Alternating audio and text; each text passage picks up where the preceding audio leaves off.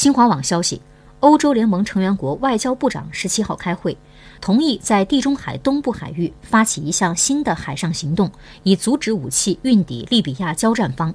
会议同时决定结束打击地中海偷渡活动为主的索菲亚行动。欧盟委员会外交与安全政策高级代表何塞普·博雷利在会后告诉媒体记者，各国外长同意在地中海发起一项新行动——索菲亚行动。三月二十号到期后将终止。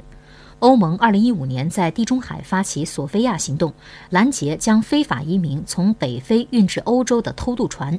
二零一七年中开始同时执行联合国对利比亚的武器禁运。美联社报道。武器禁运实际没有得到有效落实。